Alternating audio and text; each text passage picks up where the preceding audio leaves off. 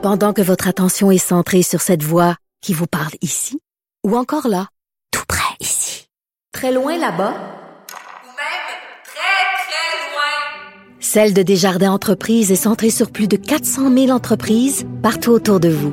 Depuis plus de 120 ans, nos équipes dédiées accompagnent les entrepreneurs d'ici à chaque étape pour qu'ils puissent rester centrés sur ce qui compte, la croissance de leur entreprise. Parce qu'en immobilier, pour être à son affaire, suivez les conseils de nos experts. Via Capital, les courtiers immobiliers qu'on aime référer. Bonne écoute. Pour elle, les réponses sont aussi des questions. Vous écoutez Caroline Saint-Hilaire. L'horrible attaque dans le Vieux-Québec la fin de semaine dernière a secoué tout le Québec, c'est le moins qu'on peut se dire, et a poussé le gouvernement du Québec à annoncer un investissement de 100 millions de dollars en santé mentale. J'ai voulu en parler avec euh, la psychologue et essayiste Rachida Azdouz. Bonjour Rachida. Bonjour. Très contente de vous parler. Vous avez suivi, euh, bien sûr, comme tout le monde, ce qui s'est passé dans le Vieux-Québec euh, et l'annonce du gouvernement santé mentale. Est-ce que, selon vous, Rachida, c'était une bonne idée d'annoncer de l'argent comme ça en santé mentale et de faire une association euh, avec ce qui s'est passé dans le Vieux-Québec avec ce terrible meurtrier qui se promenait dans le Vieux-Québec? Est-ce que c'était une bonne idée d'associer ça à la santé mentale? Ben, écoutez, c'est toujours, euh, c'est toujours difficile de trancher, mais il reste quand même que euh, pour euh, sensibiliser les gens et les autorités à l'importance d'accompagner, de soutenir et de prendre au sérieux les problèmes de santé mentale, il faut aussi être capable de démontrer qu'il y a des conséquences. Et malheureusement, ben, c'est une des conséquences tragiques. Il va de soi que toutes les personnes qui sont aux prises avec des problèmes de santé mentale euh, ne sont pas des tueurs potentiels. Ce sont d'abord des personnes qui sont en souffrance. Et euh, les premières victimes des problèmes de santé mentale, ce sont elles-mêmes. Et les victimes collatérales, ce sont leurs euh, familles immédiates qui doivent les soutenir et souvent compenser parce que le système ne, ne, leur offre pas des services adéquats. c'est clair qu'il ne faut pas perdre de vue ça, il ne faut pas stigmatiser, il ne faut pas généraliser, mais en même temps, il faut être capable aussi de montrer que euh, euh, quand on abandonne des personnes euh, qui, qui, sont en souffrance et en besoin, eh bien, il peut y avoir des, des, des, passages à l'acte comme celui-là. C'est vraiment un équilibre entre ne pas taire les conséquences, mais ne pas non plus stigmatiser les personnes qui ont des problèmes de, de santé mentale, d'autant plus que c'est vraiment une minorité qui pose des gestes comme cela. La plupart posent des gestes beaucoup plus d'automutilation et, et, et retournent leur souffrance euh, contre elles-mêmes. Mm, mm, mm. Et, je suis contente que vous l'abordiez cet angle-là parce que euh, bon, bien sûr, euh, faut pas être équilibré pour faire ce genre d'acte-là, de tuer des gens dans la rue. De toute évidence, il faut avoir euh, des problèmes de graves de santé mentale, mais comme vous le dites, c'est pas tous les gens qui vivent, qui sont aux prises avec des problèmes de santé mentale, qui deviennent dangereux, qui deviennent des tueurs. Il y a tellement eu de campagnes pour justement sortir un peu là de des tabous sur la maladie mentale sur le fait qu'on devient gêné d'en parler. Parce que j'imagine, Rachida, admettons là, que moi, je, je, vis des problèmes, des difficultés reliées à la pandémie ou pas, euh, des problèmes de santé mentale, d'anxiété, tout ça. On met tout dans la santé mentale. Est-ce que j'aurais envie d'en parler et d'être associée à ce genre de personnes-là? J'ai comme honnêtement, autant j'étais contente et j'ai applaudi l'annonce parce que tant mieux s'il y a plus d'argent, tant mieux si on vient en aide aux gens qui sont qui ont des difficultés en santé mentale, il fallait le faire. Puis en même temps, je me suis posé la question si on retournait pas un peu en arrière en créant encore plus de tabous face aux problèmes de santé mentale. Euh, oui, en effet, parce que vous avez raison quand vous dites qu'on met tout dans la santé mentale. La santé mentale, c'est euh, la personne qui, euh, qui vit un épisode dépressif, euh, qui, la personne qui, qui, qui vit avec un trouble bipolaire et qui est médicamenté et qui fonctionne très bien dans la société avec ses médicaments. mais le tabou n'est jamais bien loin, même si on a quand même beaucoup, beaucoup cheminé. Vous savez, il n'y a pas, il y a pas très longtemps, une personne qui voulait progresser dans sa carrière n'avait pas intérêt à faire une dépression nerveuse ou en burn-out.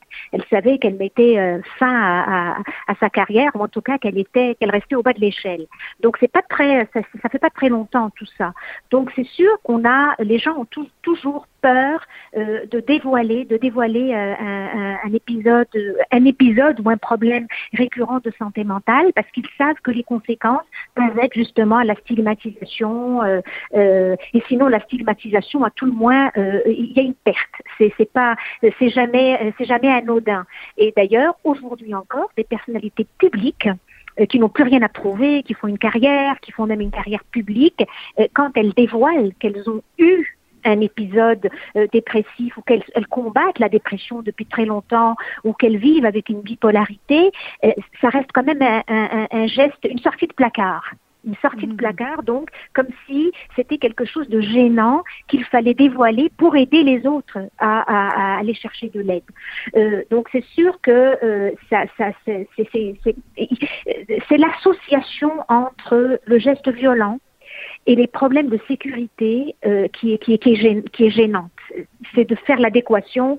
Une personne qui a des problèmes de santé mentale, c'est un danger euh, potentiel pour la population. C'est ça, c'est ce, ce pas qu'il faut pas franchir.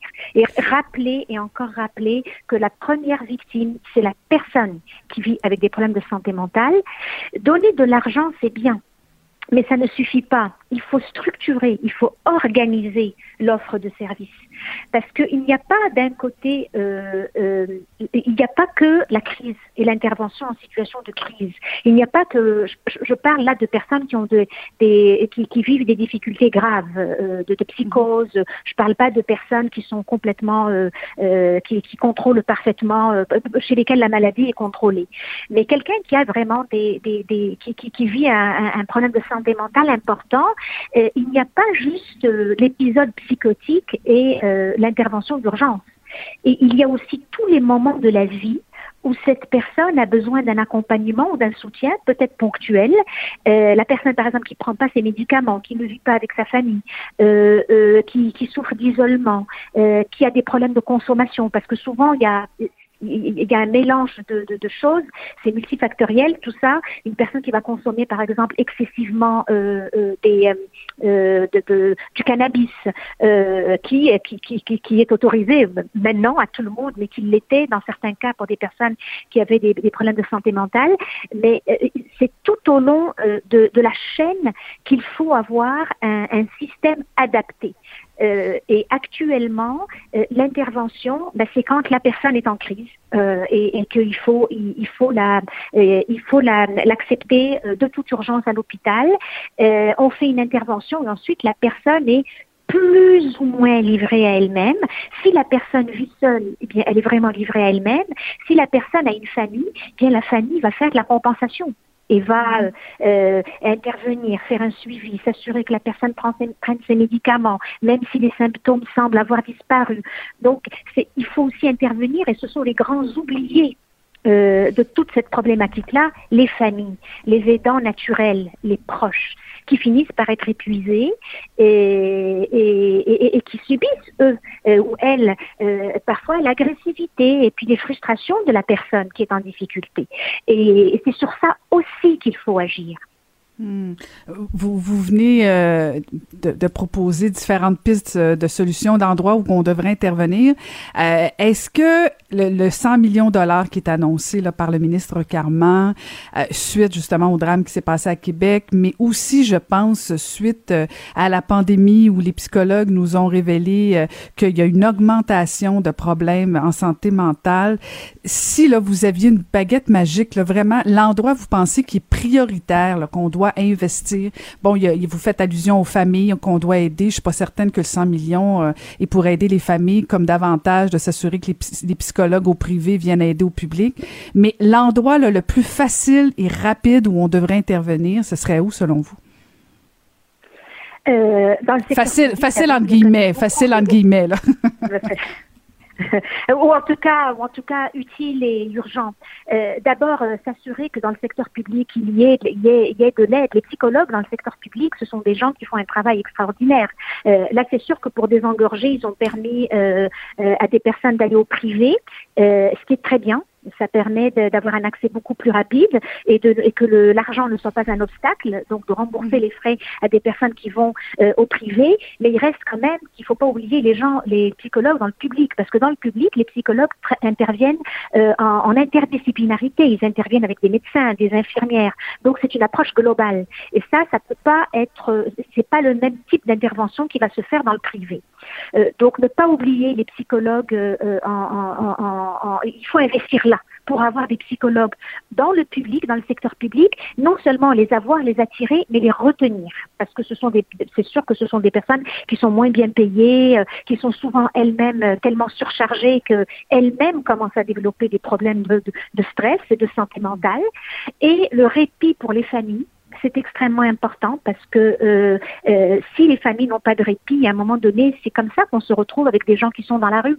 Euh, parce que même quand une personne, je parle, je parle d'une personne adulte, jeune adulte, qui, a, qui vit avec une condition de santé mentale difficile, si elle peut aller de temps, si la famille peut, peut la, la, la, la, suivre, la superviser de loin, ça va. Mais si la famille trouve ça trop lourd, à un moment donné, c'est plus possible, ou la personne elle-même ne veut plus voir sa famille. Et là, on, se retrouve en plus avec des problèmes d'itinérance. Donc, le répit pour les familles, c'est important. Et euh, le répit pour les personnes elles-mêmes. Avoir un mm. point de chute rapide, euh, pas nécessairement quand la personne est en situation de crise majeure, mais quand la personne est en situation de, euh, de souffrance et de difficulté même si c'est pas une grosse crise, qu'elle puisse avoir un point de chute pour se faire aider, avant hmm. justement que ça ne devienne une crise et qu'elle ne soit même plus capable de réaliser qu'elle a besoin d'aide. Ça, c'est une chose importante avant que ça dégénère. Il ne faut pas oublier qu'il y a eu la désinstitutionnalisation. Alors la désinstitutionnalisation, ça a été une façon de dire les personnes qui ont des difficultés et conditions de santé mentale ne sont pas des fous, il ne faut pas les, les enfermer. Et c'est hmm. très bien. Donc c'est une première étape vers l'intégration dans la vraie vie. Mais euh, après la désinstitutionnalisation, la, la désinstitutionnalisation, c'est pas un mot magique. Ce n'est pas de, de ce n'est pas d'augmenter le nombre de personnes euh, qui, qui se retrouvent dans la rue ou qui se retrouvent en détresse ou qui se retrouvent à la charge de leur famille.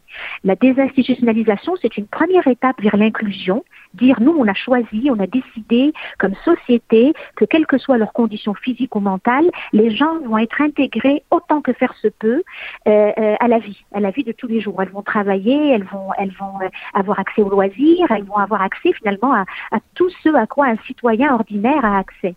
Euh, mais euh, il faut donner les moyens, il faut donner les outils, il faut accompagner.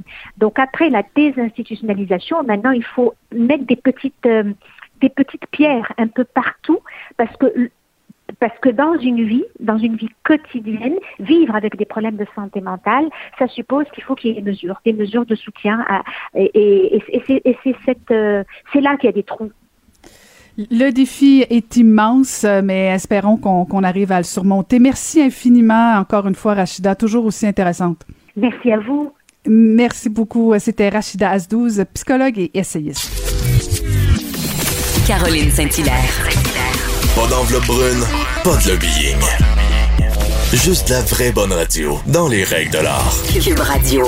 Et voilà, c'est ce qui met fin à ce balado de cette semaine. Merci encore une fois d'avoir été euh, au poste, au rendez-vous. Merci à toute l'équipe, particulièrement à Sébastien Laperrière pour la mise en onde et à la recherche Marie-Pierre Caillé et Maude Boutet. Et je vous dis à la semaine prochaine.